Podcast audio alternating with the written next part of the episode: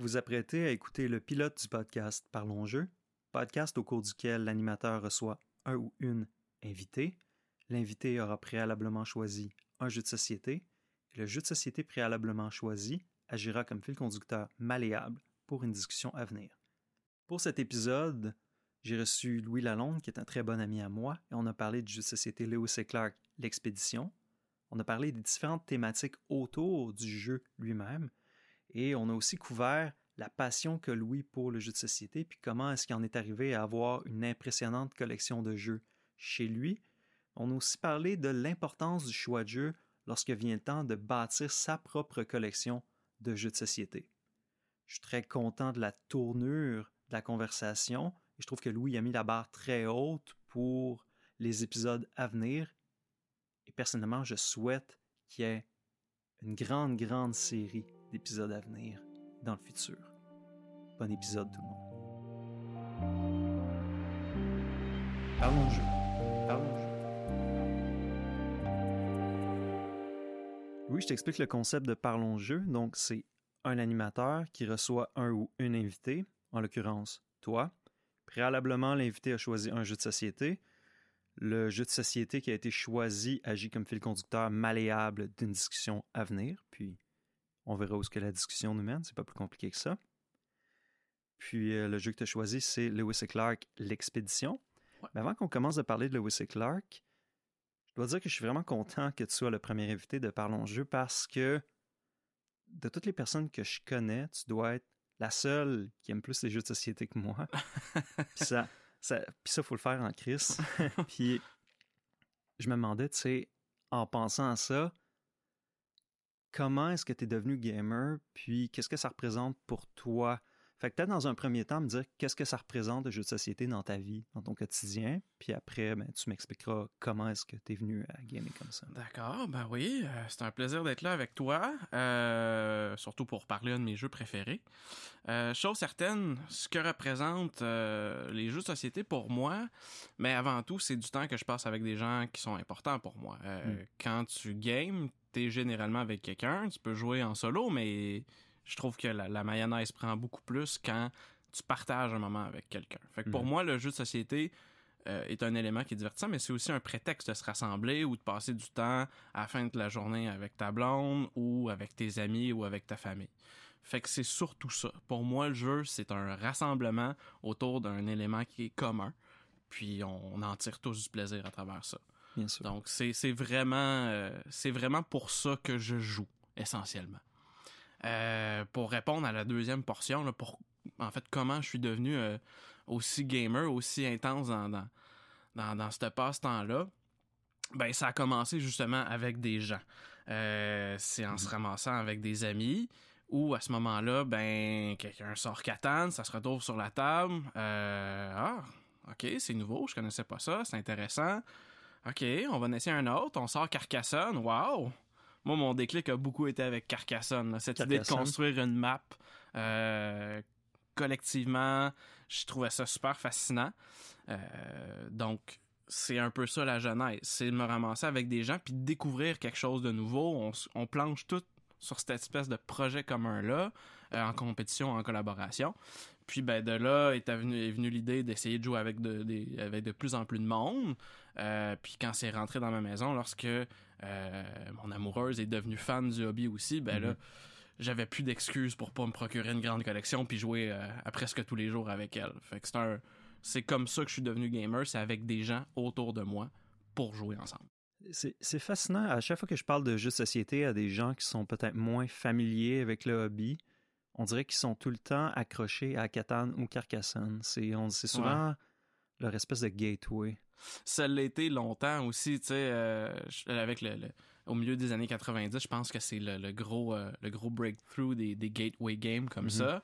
Euh, aujourd'hui, je sais pas si c'est toujours le jeu d'entrée, mais je pense qu'au Québec, c'est des jeux qui sont encore très très populaires peut-être qu'il y a des, gros gamers qui relèvent un peu le nez euh, sur ces jeux-là aujourd'hui, mais ça reste que c'est des jeux qui ont amené beaucoup de monde dans le hobby. Là. Ouais, moi je me fais souvent dire euh, Ah, si tu fais un podcast sur les jeux de société puis que tu parles de Catan, euh, sois gentil. Fais attention à ce que tu dis parce que tu pourrais brusquer des gens. ben, c'est ça. Ben, comme on, l'a dit, tu sais, je, peux pas dire que je joue encore des tonnes à Catan, mais pour moi, c'est un jeu que si j'y retourne, ça vient avec des souvenirs avant tout. Euh, j'ai beau être rendu au-dessus de 200 jeux plus tard dans ma collection. Euh, c'est ouais 200 c'est beaucoup mais c'est ça c'est que je vais avoir un attachement puis pour bien des gens c'est une belle porte d'entrée puis c'est c'est bien correct comme ça si tu as du plaisir avec un jeu peu importe les critiques qu'on peut y avoir mhm. joue c'est aussi simple que ça Effectivement. Donc, euh, je pense que c'est un bon moment pour commencer à parler de Lewis et Clark et l'expédition. Puis, dans les semaines qui précédaient l'enregistrement, je te shootais un peu des idées sur euh, les différents jeux desquels on pourrait parler. Puis tu les as toutes balayées du revers de la main pour dire non, non, moi je veux parler de, Lewis et Clark. Ouais. Puis euh, au début, je trouvais que c'était une mauvaise idée. je me suis dit c'est un jeu qui est très, très difficile, un peu obscur. Puis euh, je pense pour, pour mettre les gens en contexte, c'est un jeu qui nous transporte à l'époque où se déroule le film de Revenant. Puis, ouais. ouais, mais c'est à peu près au même endroit, à la même époque. Donc, aux États-Unis, puis on incarne les capitaines d'une équipe d'explorateurs dans le Midwest américain. Et on part, je pense, de la ville de Saint-Louis ou de Kansas City. Saint-Louis, ouais. Puis on doit aller établir notre campement dans le nord-ouest des États-Unis, dans l'État de l'Oregon. Et la première personne qui a établi son campement en Oregon l'emporte. Pour ce faire, il faut aller chercher des ressources qui vont nous amener à aller chercher d'autres ressources, qui vont nous amener à engager des gens, qui vont nous amener à remonter la rivière, traverser les montagnes, puis traverser la rivière encore, puis encore les montagnes, puis encore finalement la rivière. C'est drôle parce que tu l'expliques, puis ça a l'air difficile. oui, mais c'est ça. Juste, de l'expliquer un peu, moi, ça me donne un peu mal à la tête. mais c'est vraiment, vraiment un bon jeu. C'est juste que c'est pas accessible.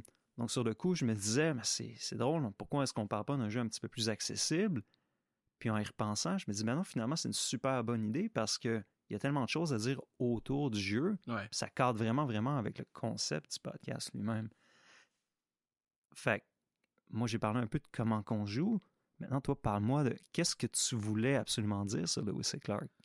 Euh, moi, ce qui me fascine avec ce jeu-là, qui est assurément un de, un de mes préférés, euh, qui reste très difficile, comme tu dis, mais c'est à quel point, euh, thématiquement, au niveau mécanique aussi, on intègre beaucoup d'éléments associés euh, à l'expédition de Lewis et Clark. C'est une vraie expédition, là, c'est ouais, ça? Ouais, ouais. En gros, euh, pour un petit bref tour d'horizon, là, euh, c'est Thomas Jefferson qui a mandaté Meriwether Lewis, qui va ensuite aller chercher William Clark, qui sont les personnes en charge de l'expédition, mhm. de mener une expédition qui va être scientifique vers l'ouest. Donc, c'est la première fois qu'on on a traversé le continent de façon terrestre pour aller voir ce nouveau territoire que les États-Unis avaient acquis euh, tout récemment. Donc à ce moment-là, on est autour de 1804 euh, lorsqu'on va lancer l'expédition. on, est, on est pile dans espèce de thématique d'exploration de la frontière. Absolument, oh, oui, c'est des, des frontiersmen, puis c'est pour ça que dans le jeu... de l'Ouest. Exactement, c'est comme les, les, les, bribes de l'exploration de l'Ouest. Mhm. Euh, c'est au point où Lewis et Clark vont se retrouver en territoire inconnu. C'est ça qui est fascinant, c'est que ça appartient aux États-Unis, mais on n'en connaît rien finalement de ce territoire-là. Donc on lance une expédition scientifique. Thomas Jefferson, qui aimait beaucoup l'idée de la science, avait dans sa bibliothèque, je pense, des livres qui disaient qu'il y avait des volcans, qu'il y avait des créatures qui n'avaient pas de bon sens. Il dit, il faudrait aller voir de quoi ça a l'air. Les fameuses licornes des États-Unis. c'est ça. ça, exactement, les licornes américaines. Donc, euh, mécaniquement, ce jeu-là euh, intègre très bien cette thématique-là. Le visuel est phénoménal, avec Vincent Dutray qui fait euh, euh, tout ce qui est le dessin en arrière de ça. Vincent Dutré, ça coche. Oui, il est très très fort. Puis c'est ça, ce que j'aime beaucoup de ce jeu-là, ultimement, c'est que tu le mentionnais, c'est un jeu qui est difficile, mais l'expédition a été difficile. Euh, cette idée de euh, on est pris au, au, pied des montagnes puis on n'est pas bien préparé, il faut que je modifie ma stratégie en conséquence. Mais c'est arrivé pour vrai. Lorsqu'ils ont campé à Fort Mandan au pied des montagnes dans le Midwest, ben à ce moment-là, ils ont eu besoin de l'aide des Autochtones pour s'orienter parce qu'ils ne savaient pas par où passer pour atteindre leur objectif. Et ça, c'est comme si la trame narrative et mécanique du jeu devient si bien briquée qu'on nous transporte vraiment dans un feeling qui pourrait se rapprocher de ce qu'était cette expédition-là, sous format jeu. Est-ce que tu étais un, un fan de l'expédition avant d'avoir joué au jeu ou c'est vraiment de jouer au jeu qui t'a fait découvrir l'expédition? C'est un peu un mélange des deux. Euh, c'est une bonne question parce que moi-même, je me suis, je me suis posé cette question-là. Pourquoi ce jeu-là me fascine autant? Euh, c'est sûr que l'histoire est quelque chose qui m'a toujours euh, fasciné, surtout la conquête de l'Ouest. Mais lorsque j'ai appris que ce jeu-là existait, je connaissais très très peu cette expédition-là. Puis c'est ça que je trouve qui est intéressant de ce jeu-là, c'est que pour moi, il était un tremplin vers d'autres connaissances, vers d'autres intérêts. Euh, quand j'ai vu que ça existait, je le trouvais super beau, super intéressant comme jeu. Puis je me dis, il faut que j'en apprenne plus sur cet élément-là, surtout que la thématique semble si bien intégrée. Puis ben, je suis allé vers des documentaires, je suis allé... Euh, j'ai même chez moi à la maison le journal de Meriwether Lewis. Euh, qui est en vente dans les librairies. ben, qui est disponible partout. Là, c'est, pas, pas cher. Là, c'est, une, une, méchante brique parce qu'il est parti pendant 4-5 ans. Puis c'est pas toujours super intéressant, mais ça reste, ça reste très près d'une, réalité qui, qui, qui, me fascine, ultimement. Donc le jeu, sans nécessairement connaître tant que ça la thématique, m'a amené à m'y intéresser. Puis en jouant, ben là, je suis simplement tombé en amour. Le seul, euh, la seule chose que je savais sur l'expédition Lewis et Clark avant de jouer au jeu, puis on en parlait avant, c'est euh, la parodie qui ont fait ça dans Les Simpsons, où Lewis et Clark sont joués par Lenny et Carl, puis ils interagissent avec euh, euh, Lisa qui interprète Sacagawea. Sacagawea, ouais, ouais, Mais c'est ça qui est intéressant, c'est que cette expédition-là est un est très près des mythes fondateurs des États-Unis. Tu sais, mhm. Si on a le Mayflower pour arriver dans, dans cette nouvelle terre-là, la conquête de l'Ouest commence avec Meriwether Lewis puis William Clark. Oh oui, puis la frontière qui est à l'origine du, rêve américain, finalement, où on, explore de plus en plus les territoires inconnus dans le but éventuellement d'y trouver un endroit où on va pouvoir partir à zéro et faire notre propre richesse. Il y avait beaucoup de gens qui profitaient euh, de ces explorations-là pour euh, chercher un nouveau départ à leur vie qui, qui manquait peut-être un peu de sens. Puis, euh, évidemment, là, c'était souvent le, le, le, voyage plutôt que la destination qui leur apportait beaucoup, beaucoup. Mais il y a quelque chose qui est fascinant aussi, c'est que cette idée de terre d'opportunité-là, à l'époque de l'expédition, euh, le mythe est en construction, mais on est encore excessivement dépendant des populations qui sont déjà sur place, euh, les Autochtones, pour aller explorer ce territoire-là. Puis ce jeu-là intègre bien à ce moment-là ces, ces, personnages-là ou ces, ces individus-là qu'on croise à travers le jeu. Donc, euh, ça crée un univers qui est vraiment intéressant pour un jeu. Ouais, justement, ça fait deux fois qu'on parle euh, des Autochtones, puis je pense que tu fais bien de le mentionner parce que c'est une partie vraiment cruciale du jeu, d'interagir avec différents personnages. Et il y a beaucoup, beaucoup de ces personnages-là, qui sont tous des personnages qui ont véritablement interagi avec Lewis et Clark. Il y en a beaucoup qui sont issus des Premières Nations aussi. Ouais, exactement. Euh, c'est ça qui est intéressant avec cette expédition-là, puis ce jeu-là, c'est la variété des personnes qui sont impliquées. Il y a beaucoup de francophones, beaucoup de mhm. coureurs des bois de l'époque qui vont participer à l'expédition. dont euh, Toussaint Charbonneau. Toussaint Charbonneau, qui, euh, moi, ça me fait tout le temps rire. Il y a, dans le film de Revenant, qui se passe en même temps, Toussaint Charbonneau est dans le film. Ouais. Puis je pense qu'il meurt, justement, il se fait attaquer par les Premières Nations dans le film, spoiler alert, mais on, s'en crisse. Puis il y a Emmanuel Bilodeau, l'acteur, qui joue dans The Revenant aussi. Je pense que sa seule réplique dans le film, c'est qu'on l'entend en gros keb crier Yo Toussaint, Yo Toussaint. Puis Toussaint, il vient de se faire tuer par, les Premières Nations. Moi, ça me fait tout le temps rire parce que oui. Puis là, quand je l'ai vu dans Lewis et Clark, après, ça m'a ouais, fait il est présent. Euh, oui, oui, il y a des interprètes aussi, c'est parce que les coureurs des bois avaient une bonne connaissance des, des, des langues autochtones, donc souvent ils servaient d'interprètes. Et ils avaient parfois une connaissance du terrain. S'il n'y avait pas cartographié, euh, souvent ils étaient passés par là, donc il y avait une idée comment survivre dans, dans ces contrées-là. Mais oui, au-delà au des, des, des, Américains, des gens de toute origine, euh, c'est sûr que les Autochtones ont une place super importante. Mm-hmm. En fait, même euh, tant dans l'expédition que euh, dans le jeu de société. Euh, si on n'utilise pas bien les conseils ou du moins l'aide des, autochtones, ça sera impossible de se rendre jusqu'au bout. Ils ont un rôle important dans cette expédition-là comme guide parce qu'ils sont sur le, terrain, ils ont des connaissances traditionnelles qui vont aider à surmonter de nombreux obstacles. Mm-hmm. Ça, ça c'est bien représenté dans le jeu et à ce moment-là, ben, en filiation avec la réalité, ce qui s'est réellement produit. Oui, puis c'est vrai qu'au niveau mécanique, dans le jeu, ils sont super, super euh, importants, voire cruciaux. Oui, essentiels. Ils sont assurément Euh, essentiels. ouais, mais euh, autant ça, c'est bien fait que je trouve qu'au niveau de la représentation, des fois, ça laisse un peu à désirer parce qu'ils sont aussi représentés par des pions sur le jeu. Ouais. Puis les pions, c'est les seuls pions du jeu qui sont de couleur rouge. Et Euh, je pense qu'ils l'ont échappé complètement là-dessus. Ils l'ont échappé, ça c'est évident. Euh, trouble de, de représentation qui est, qui est manifeste. Si, si mécaniquement ils sont peut-être bien intégrés, Mhm. euh, ces populations-là, ou peut-être qu'il y aurait, aurait peut-être plus façon de les revamper. Chose certaine, il y aurait peut-être bénéficié d'aller voir des gens issus des, euh, des communautés autochtones, des peuples autochtones, pour avoir une représentation qui est plus importante. Puis je crois que depuis ce jeu-là, il y en a d'autres qui se sont inspirés de ça et on travaille de plus en plus avec des consultants Mhm. euh, ou encore des historiens dans certains cas. Euh, il n'y a pas si longtemps, je jouais par exemple un jeu qui s'appelle Inuit. Ben, le jeu a été euh, designé et ensuite soumis, travaillé avec un consultant issu des peuples inuits pour s'assurer que la représentation était adéquate. Donc, on est de plus en plus soucieux de ça. faut dire que c'est un jeu qui date d'il y a quelques années quand même, puis le médium change, évolue en ce sens. Ouais, mais là, il y a une réédition qui va sortir cette année. Ouais. Puis, de ce que je comprends, la couleur des pions Elle les Premières. Nations ne change pas. Donc, Ouais. euh, Je sais pas, je sais pas c'est quoi le processus de réflexion qu'il y a eu pour la seconde édition. Euh, Peut-être que justement ils ont pas fait ce cheminement-là.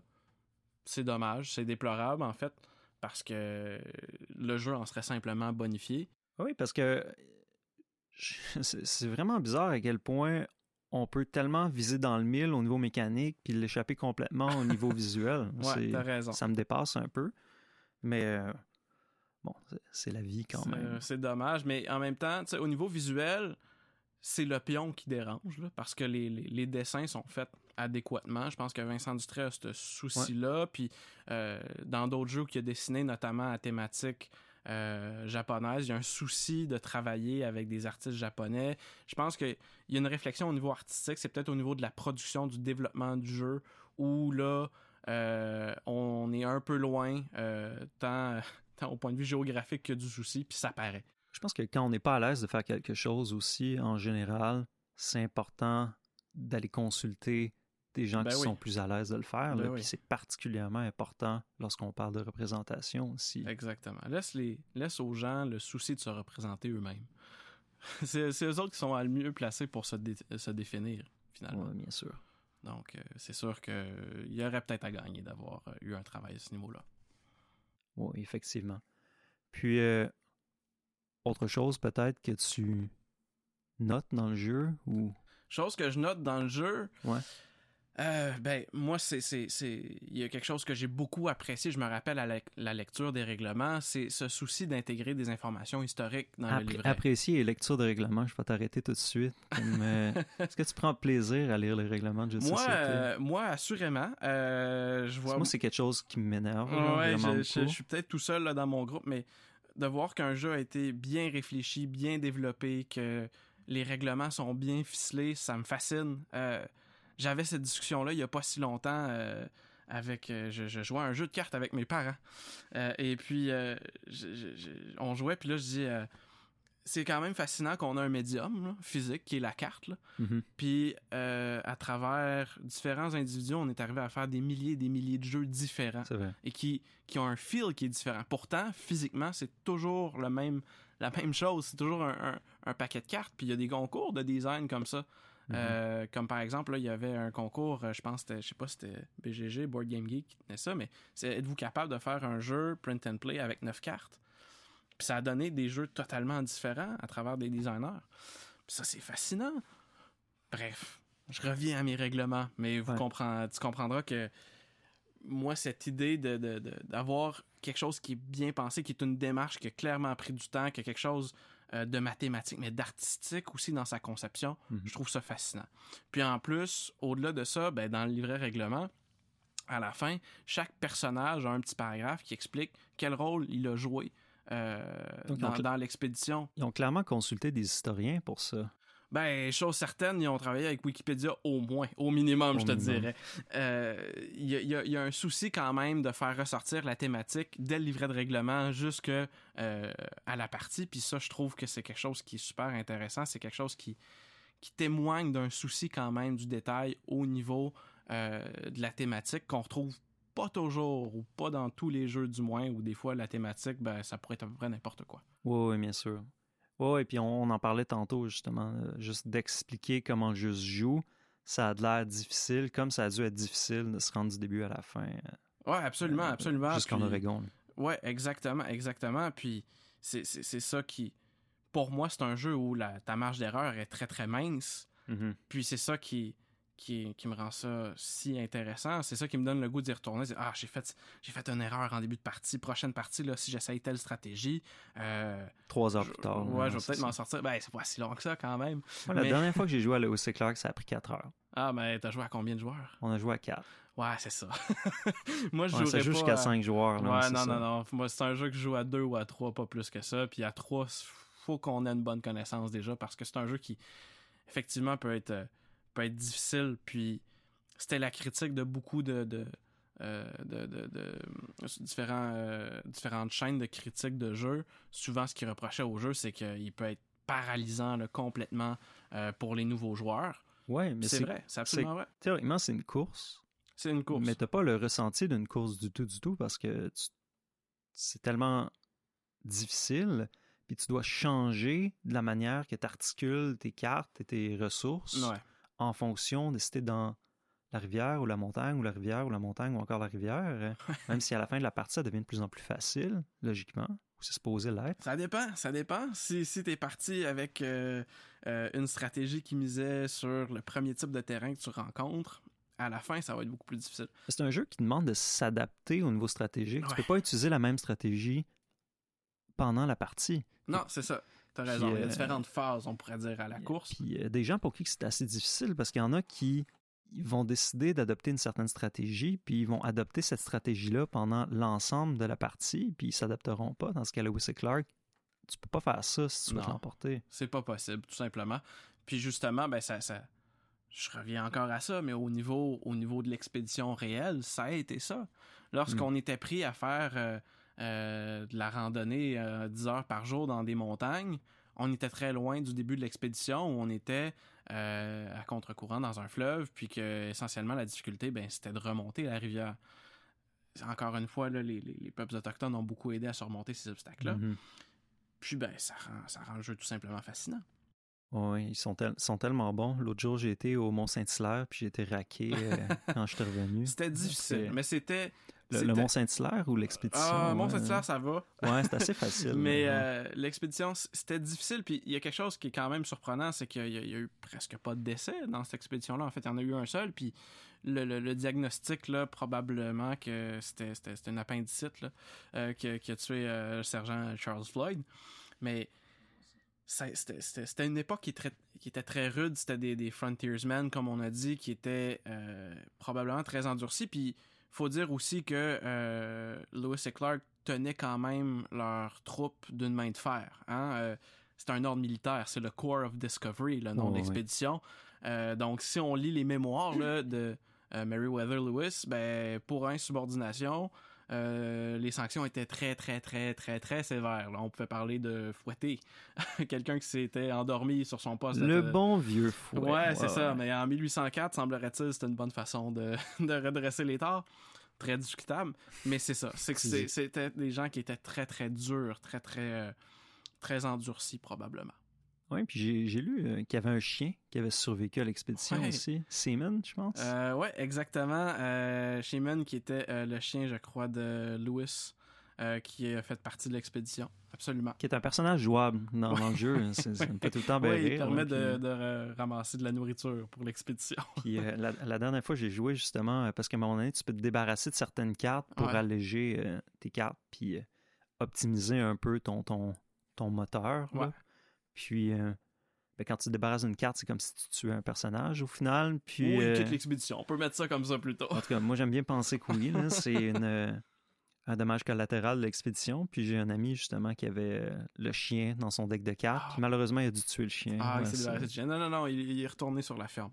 Ça qui arrivé. Oui, bien sûr, bien sûr.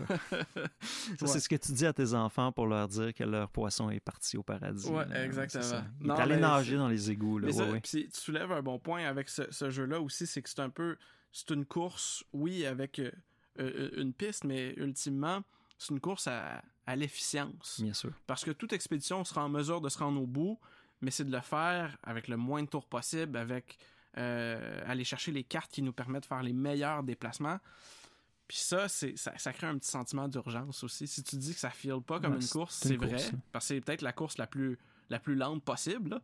Mais euh, au-delà de ça, tu as un sentiment d'urgence parce que tu dis faut que mon équipage me permette de me rendre au point A au point B le plus euh, le plus efficacement possible, considérant la variété d'obstacles que je vais rencontrer. Je dirais que le marathon dans la catégorie des 90 ans et plus doit être euh, une course qui est plus lente que euh, Lewis Je le sais pas, mais- sais-tu, je le sais pas. Puis dans la réalité, ça a pris euh, euh, 4-5 ans euh, de se rendre puis de revenir, donc euh, ça aussi c'était long.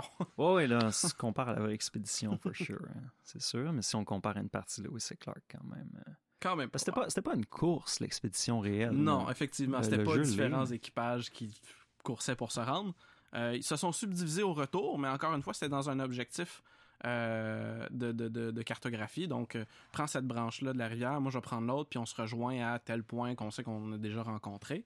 Mhm. Euh, puis cet élément-là, cette idée justement de cartographier puis de recenser ce qui se trouve sur le territoire au niveau de la faune, de la flore, des populations qui y habitent, se retrouve dans la suite parce que c'est un jeu qui a une suite. Oui, oui, donc il n'y a pas juste des suites euh, au cinéma ou à la télé, il y a des suites dans les jeux de société aussi. Exactement. dont Lewis et Clark. Le, jeu Lewis et Clark d'Expedition focalise vraiment sur l'élément de la course, donc de se rendre jusqu'à Fort Clatsop en Oregon. Mais euh, le- le- la suite touche davantage l'aspect euh, l'aspect scientifique et rencontre, c'est-à-dire que l'idée est de, euh, de compléter des cartes où à ce moment-là, ben, on retrouve euh, par exemple une sorte, euh, une espèce animale euh, X ou Y, ou encore des éléments de la flore, ou encore de passer par certains passages tout en ayant une expédition qui est plus efficace euh, que possible, évidemment. Puis les cartes qui te permettent d'avancer, généralement, c'est des autochtones aussi, donc sont encore très présents euh, dans, dans, dans ce jeu-là. Donc euh, euh, la suite qui s'appelle euh, Lewis et Clark euh, Discoveries. Discoveries, qui euh, mécaniquement, c'est quel genre de différence qu'il y a C'est très euh, différent. C'est ça qui est, qui est fascinant. Euh, c'est la même personne qui design les deux jeux, Cédric Chaboussi. Euh, et dans les deux cas, il arrive. au Y a-t-il niveau encore des pions rouges pour non, non, non, non, non, il y a plus ça. En fait, c'est un jeu de dés, essentiellement. Euh, puis tout ce qui est pour représentation euh, des Autochtones, là, on a complètement euh, laissé ça entre les mains de l'artiste, qui est encore une fois Vincent Dutray, où euh, je dois dire que visuellement, je pense que j'aime quasiment plus euh, la suite parce que euh, chaque carte représente une nation autochtone. Mhm. Euh, donc, on a un plus grand sentiment de diversité qui est intéressant. Puis à ce moment-là, ben, l'idée, même si mécaniquement c'est très très différent, on arrive à avoir quand même la thématique de l'exploration scientifique, de recenser le plus de, de, de- de chemins possibles, de, de recenser le plus d'espèces possibles aussi.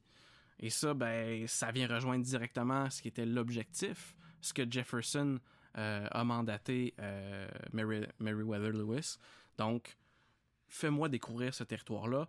Puis ils sont revenus là, avec, euh, je pense que ils ont recensé au- plusieurs centaines de nouvelles espèces qu'ils n'avaient pas répertoriées euh, dans les livres scientifiques. Ils ont capturé des, des, des spécimens euh, d'animaux. C'était la, la- la première fois qu'ils voyaient, par exemple, des chiens de prairie. C'est avec cette expédition-là. chiens de prairie. Ouais. C'était pour eux, ils comprenaient pas c'était quoi, c'était nouveau. Mhm. C'était fascinant. Puis si tu te replonges à l'époque, là aussi, là, mettons, tu as habité sur la, euh, la côte est des États-Unis essentiellement, parce que c'est là qu'est concentré le pouvoir politique, c'est Oui. là qu'on est issu euh, des, des, des, des- des premières colonies, des 13 colonies. Encore aujourd'hui, si on nommait la Californie, puis peut-être le Texas, si on veut l'inclure dans l'Ouest américain, Ouais. Euh, le pouvoir politique est majoritairement concentré à l'Est encore, là, ou le pouvoir démographique du moins. ouais. Euh, oui, ben il y a, il y a une bonne portion. Ben, c'est que ça, ça crée aussi des, des, des sous-cultures. Les États-Unis, souvent, culturellement, on va parler de quatre pays. euh, avec le nord-est, Ouais. le Midwest, le sud et la côte ouest. Euh, donc oui, le, le territoire a fasciné différentes cultures. Puis Mhm. à ce moment-là, ben, euh, mon, mon- mon point était justement cette idée de, de- de grandeur qu'on associe encore beaucoup à l'Ouest. Mhm. Euh, il y a quelque chose de fascinant hein, quand on arrive, là, Meriwether Lewis là, pense qu'il est arrivé, puis il a constaté les, les, les, prairies américaines, là, des, des, des, des plaines couvertes de bisons euh, et d'herbes, à en, à en perdre la vue. C'est fascinant. Puis ça, ben, ce jeu-là me transmet un peu cette grandeur-là, aussi cette fascination-là de l'explorateur de l'Ouest américain. Je trouve ça si bien intégré. Mais la. C'est d'ailleurs, je suis fatiguant avec ça, puis c'est pas tant un bon film, euh, The Revenant. C'est bien, mais c'est pas un chef-d'œuvre.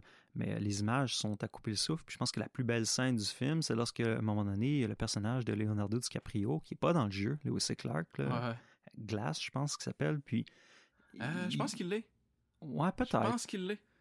Euh, en tout cas, il se On bat pas contre un ours. Ouais, c'est ça, on cherchera ça tantôt. Puis il, il se retourne ou il arrive en haut d'une montagne ou en haut d'une espèce de colline. Puis justement, il y a énormément de bisons. Puis ça, ça, ça panne. Puis c'est un super beau, beau panoramique avec plein de bisons. Puis le soleil, soit qui se lève ou qui se couche, mais c'est vraiment magnifique. Puis il y a une espèce de, de splendeur sur la totalité de l'écran. C'est vraiment, vraiment un beau moment. Puis je pense a même la musique qui nous aide à vivre ce moment-là. A pas de musique, je me rappelle pas. Là. Moi, j'ai juste vu le film une fois. Puis comme je dis, c'était pas, c'était pas un chef-d'œuvre, mais cette scène-là était vraiment à couper le souffle. À mon avis, beaucoup plus spectaculaire que la fameuse scène où Léo se bat contre un faux ours euh, fait à l'ordinateur. Ouais. Euh, Puis- qui est la scène qui lui a valu son Oscar. si on, si on revient au, au jeu, Ouais. euh, je pense que je te ramène le ton juste à la couverture, à la boîte, Ouais. ou encore au plateau. Euh, puis là, je parle tant euh, du jeu euh, The Expedition, donc le jeu dont on parle aujourd'hui, puis sa suite, Discoveries. ouais, Discoveries. Euh, L'artiste rend très bien cette impression-là de grandeur. Mhm. Euh, cette impression de grands espaces. Euh, et ça aussi, ça contribue à l'atmosphère. Moi, je pense que si un jeu est beau et bien produit, ben, t'as le plus goût d'y jouer, assurément. Il va être plus immersif. Probablement aussi.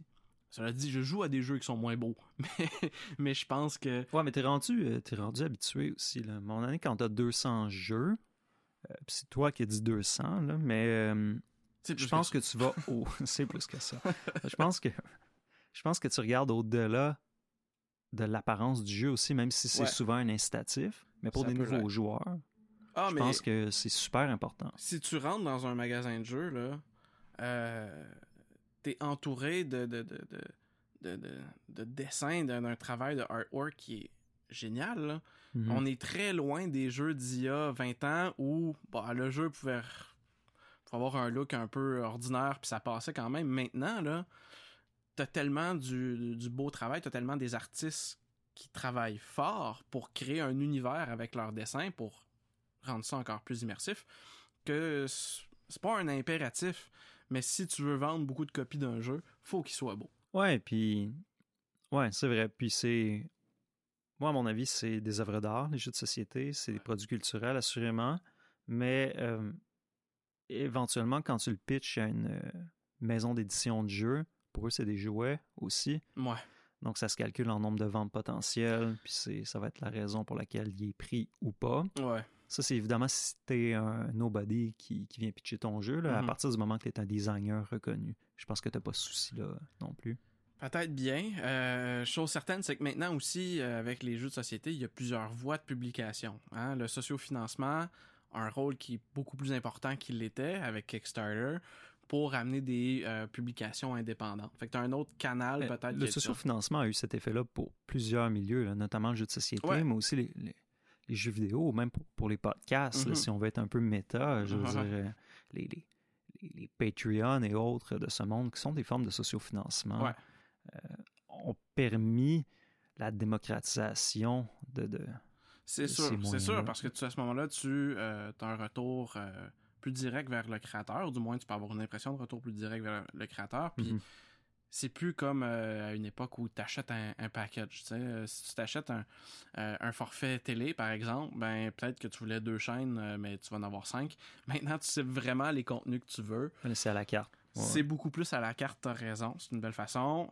Aussi, c'est, c'est, plus ciblé. C'est peut-être des plus petits montants, mais tu vas les multiplier directement vers les, les, canaux qui t'intéressent. Puis ça fait ça aussi. Il y a des jeux qui sont supportés davantage parce que justement, ben, on sait que tel créateur vient plus me chercher, puis il passe pas par une boîte de une grosse maison d'édition. Donc à ce moment-là, c'est un autre canal. Mais Kickstarter aussi, là, je reviens à l'élément du artwork. Au début, il misait beaucoup sur des jeux qui en mettaient plein la vue pour attirer du financement. Euh, Encore aujourd'hui, des fois, hein, je veux dire, backer la version Kickstarter et vous avez les, les, pièces de monnaie en métal. Euh, l'édition de luxe, la fameuse édition de luxe. Édition de 50 luxe. de plus. À 50 de plus, t'es es généreux. Des fois, t'as le super de luxe qui coûte 500 alors que le jeu en vaut 50. Ouais. Puis il y a des gens qui ils veulent ça. Ben, si, si, si ça continue de fonctionner comme ça, c'est clairement il y a un marché pour ça. Il y a des gens qui sont prêts à payer pour ça. Moi, je trouve. C'est un. Moi, c'est sûrement une critique que j'ai de mon ma propre passion, c'est le fait que ça prend quand même des sous. c'est cher des jeux. Euh, j'ai beau me tenir proche là, euh, euh, des, des, des, des, sections en rabais, là, mais ça, ça coûte cher des jeux. Puis, c'est, je me rappelle quand j'étais étudiant, ben, je jouais pas mal plus à des jeux de cartes parce que c'était moins cher versus des gros jeux de plateau. Parce que c'est ça, ça prend, ça prend des sous. Il y a moyen là, de, de, partager des jeux et d'économiser, mais c'est sûr c'est cher. Il y a bien des passion aussi. Quand quelque chose te passionne, même si c'est cher, t'as pas l'impression de jeter ton argent, ton argent par les fenêtres. je veux dire, il y en a qui mettent ces montants-là sur leur voiture, il y en a qui mettent ça sur de l'équipement de plongée, il y en a qui mettent ça sur euh, un vélo. Oui, assurément. oui, c'est sûr que euh, quand, quand tu as un, niveau de passion, tu, tu le vois pas comme ça. Euh, moi, quand même, j'essaye. j'ai de la misère à payer des montants pharaoniques pour des jeux quand même parce que je me dis. mais si t'en achètes plus, oui, t'as plus de variété quand tu joues, mais t'as payé le même montant que si t'avais acheté un jeu. Euh, c'est peut-être ça. Euh, moi, j'aime beaucoup avoir une variété euh, dans ma collection. C'est un des bons critères. Moi, maintenant, c'est ça. Quand je choisis un, un, jeu, par exemple, je vais me poser des questions à savoir est-ce que je touche déjà un peu cette thématique-là? Est-ce que je touche ces mécaniques-là aussi? Est-ce que ce mm-hmm. jeu-là va apporter quelque chose que je n'ai pas? Euh, parce que je, me plais des fois à dire que ah euh, tel jeu ça c'est euh, ça c'est mon, mon, mon aventurier du rail ça je dis ça de Royals par exemple mm-hmm. parce que mécaniquement il se rapproche il joue un rôle similaire c'est à dire que je vais je vais jouer à ce jeu là avec à peu près les mêmes personnes avec lesquelles je jouerais un autre jeu si bien que je sens pas le besoin d'avoir son équivalent peut-être plus populaire parce que j'ai j'ai déjà je, je touche déjà cet aspect-là que je peux rechercher lorsque je m'assois à table pour jouer. Oui, mais des fois, je peux pas croire que sur 200 jeux, t'as pas des jeux qui sont mécaniquement similaires. Ah, mais c'est sûr qu'il y a des mécaniques qui vont revenir. Des fois, il y a des thématiques qui t'intéressent plus qu'un autre aussi. Ouais, c'est vrai. Euh, moi, c'est évident que j'ai un, j'ai un faible pour les thématiques au niveau du milieu naturel. Mm-hmm. Euh, la faune, la flore, le, si c'est un jeu qui tourne autour de ça, ça attire mon œil un peu plus. Euh, je n'étais pas sûr que je voulais aller là, mais là, je pense que je vais entrer dans le vif du sujet. Je vais parler de tes expositions mensuelles euh, chez vous. Puis Les, gens vont comprendre pourquoi je parle de ça aussi. Parce que, oui, il y a tellement de jeux chez eux qu'une fois par mois, il va enlever des jeux de son, son étagère où est-ce que les jeux sont, sont rangés. Ouais, j'ai l'air spécial. Puis il va en mettre trois ou quatre en display dans son salon. Ben ouais. Puis il va appeler ça son exposition mensuelle. fait là, il va faire des trous dans son étagère, puis éventuellement, il va les remplir avec euh, d'autres jeux qu'il va racheter dans le mois. Là, oh, puis, ça, ça m'inquiète pas, cet, aspect. Puis euh, là, il va prendre trois jeux qui couvrent le même sujet, puis il va les mettre en display. Puis il appelle ça son exposition mensuelle. Puis il change à chaque mois. Fait tu l'as dit, c'est des œuvres d'art, les jeux. C'est Faut les exposer. C'est très beau. Mais là, euh, justement, tu parlais euh, d'une fascination pour les thématiques naturelles. Je pense que le premier mois, j'ai constaté l'exposition, c'était les arbres. Fait que là, tu avais, trois jeux de société qui parlaient des arbres qui étaient en display. Moi, je te rappelle qu'il y a des gens qui n'ont même pas trois jeux de société dans leur collection. Toi, tu as trois jeux de société qui parlent des arbres. Là, tu as enlevé ça. le mois d'après, c'était trois jeux de société dont la thématique était le soleil. Ouais, ouais, euh, ouais. Donc, moi, ça me faisait ah, vraiment je, je suis dans la nature pas mal. ouais, puis là, ben, c'est ça, le mois prochain. Euh, ah, le mois prochain, qu'est-ce que ça pourrait être? Je vais penser à ça. Ça pourrait être... Euh, euh, tiens, quelque chose de l'agriculture, tiens, ou la ferme. Je vais mettre euh, la Granja, euh, Scoville, puis euh, peut-être Harvest Dice, tiens. Ouais, mais la, l'agriculture et la ferme, il y a quand même pas mal Ça, de jeux a qui jeux, ouais. ouais. Tu pourras Ben- pas tout prendre tes jeux d'agriculture puis les placer. là. Non, ben je n'ai pas des tonnes, euh, je dois dire quand même. Ah ouais? Euh, je sais pas, peut-être parce que je j'ai pas autant de jeux que ça de Uwe Rosenberg.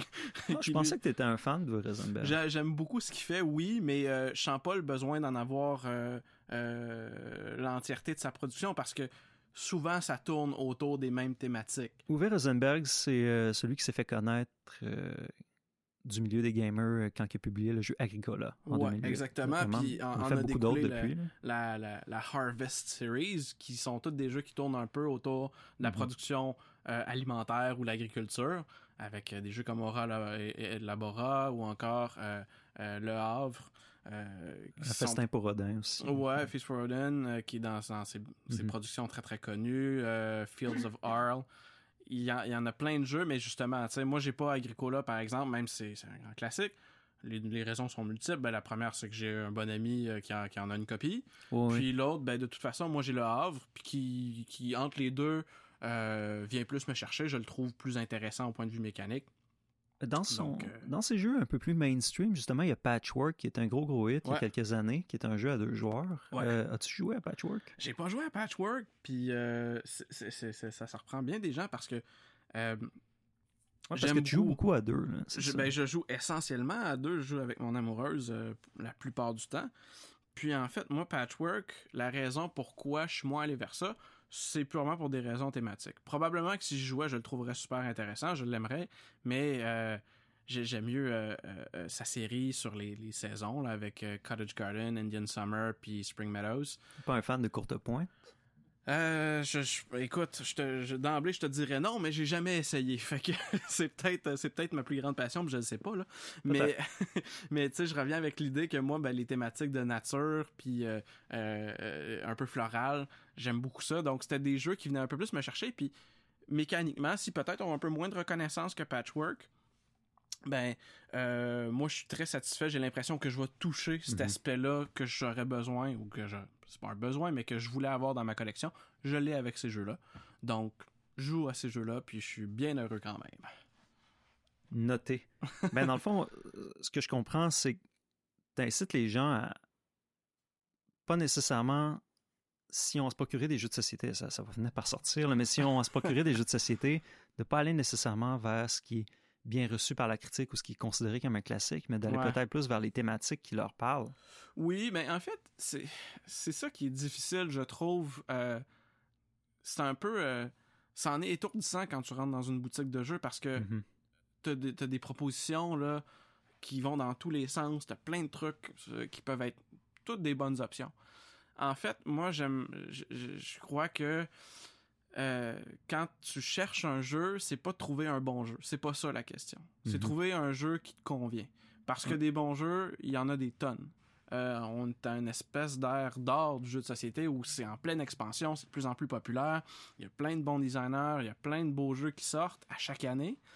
Mais c'est de trouver le jeu qui va cliquer pour toi. Et un défaut pour un autre joueur va peut-être être une qualité pour toi. Donc, se renseigner avant de trouver un jeu. Oui, oui, oui, évidemment. Mais mettons que tu entres dans une boutique spontanément, puis que tu, tu finis par te convaincre d'acheter un jeu. Ouais. Pas nécessairement te sentir mal d'acheter un jeu que tu connais pas, mais de- Non, non, non, ben non, c'est correct. Euh, je dois dire, par contre, c'est rare que j'achète impulsivement. C'est rare que je vois un jeu, j'en ai jamais c'est parce que c'est toi aussi. Parce que c'est moi, euh, je l'ai fait quelques fois, puis généralement ça marche bien parce que euh, moi je, je sais que je suis pas difficile euh, en termes de jeu. Souvent aussi les vendeurs ont testé les jeux, donc ils peuvent bien t'aiguiller. Euh, Il y a des bons conseils là, dans les différentes boutiques. Donc tu peux trouver. Euh, généralement, peut-être je vais regarder rapidement sur mon, sur mon téléphone quelles sont les principales mécaniques, les Mhm. critiques qui en sont sorties, puis je commence à me connaître en tant que joueur. Donc moi, je sais qu'est-ce qui vient me chercher. Euh, si je peux illustrer mon propos, là, euh, tu disais justement, euh, je peux avoir des jeux qui se ressemblent au point de vue mécanique, c'est vrai. Dernièrement, j'ai, je me suis procuré un jeu qui est un peu, qui reprend beaucoup Carcassonne. Je Mhm. reviens au début, au début de notre entretien. Carcassonne, pour moi, ça a été un gros déclic. C'est c'est presque freudien tout ça. Ouais, c'est ça, c'est, c'est- tout est dans tout.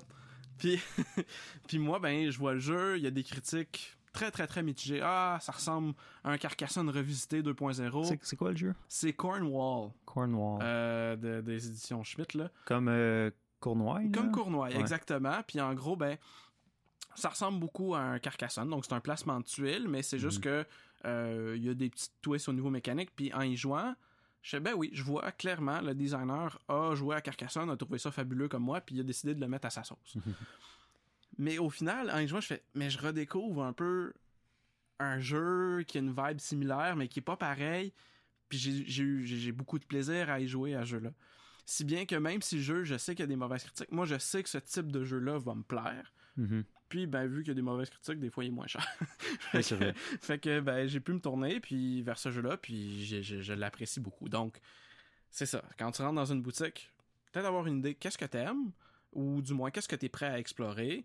Puis à ce moment-là, va voir. Il y, a, il y a- plein de bons jeux à essayer. Mhm, ouais, on a de- C'est une question à laquelle il n'y a pas de mauvaise réponse. on à quoi tu veux on jouer? a accès à l'information assez facilement aujourd'hui aussi. Ben, c'est sûr, c'est sûr, c'est sûr. Puis euh, là, je vois que le temps file, puis qu'on a quand même fait un bon tour d'horizon.